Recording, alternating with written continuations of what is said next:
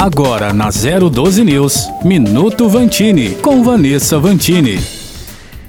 Quem é você nas festas de fim de ano? O super fitness que não quer nem ouvir falar em comilança ou aquele que já está pensando e esperando por um cardápio especial e se prepara para esbaldar-se comendo tudo que você evitou ao longo do ano? Já está de dieta agora, só pensando em chutar o balde depois? É difícil resistir, eu concordo com você. São muitas festas, confraternizações e sempre tem aquele prato que você não come há muito tempo. É panetone, rabanada peru, leitão, bacalhoada, churrasco, macarronada, biscoito, chocolate, pudim. A torta da vovó tem tradição para todos os gostos. Aí você pensa, é só uma vez por ano? Pois saiba que uma pesquisa publicada pelo New England Journal of Medicine apontou que, em média, as pessoas costumam engordar cerca de 2 quilos entre o Natal e o Ano Novo. O mesmo levantamento realizado com 2.924 voluntários mostra que perdemos mais ou menos menos um quilo e meio ao longo do ano, ou seja, ao menos meio quilo são acumulados anualmente. Hum, pesou aí na consciência, né? Para te ajudar a equilibrar melhor as delícias de fim de ano, veja as dicas da Tati Godoy. Ela é educadora física e especialista em saúde e emagrecimento. Dica número 1: um, organize a sua rotina alimentar, planeje aquilo que você irá comer.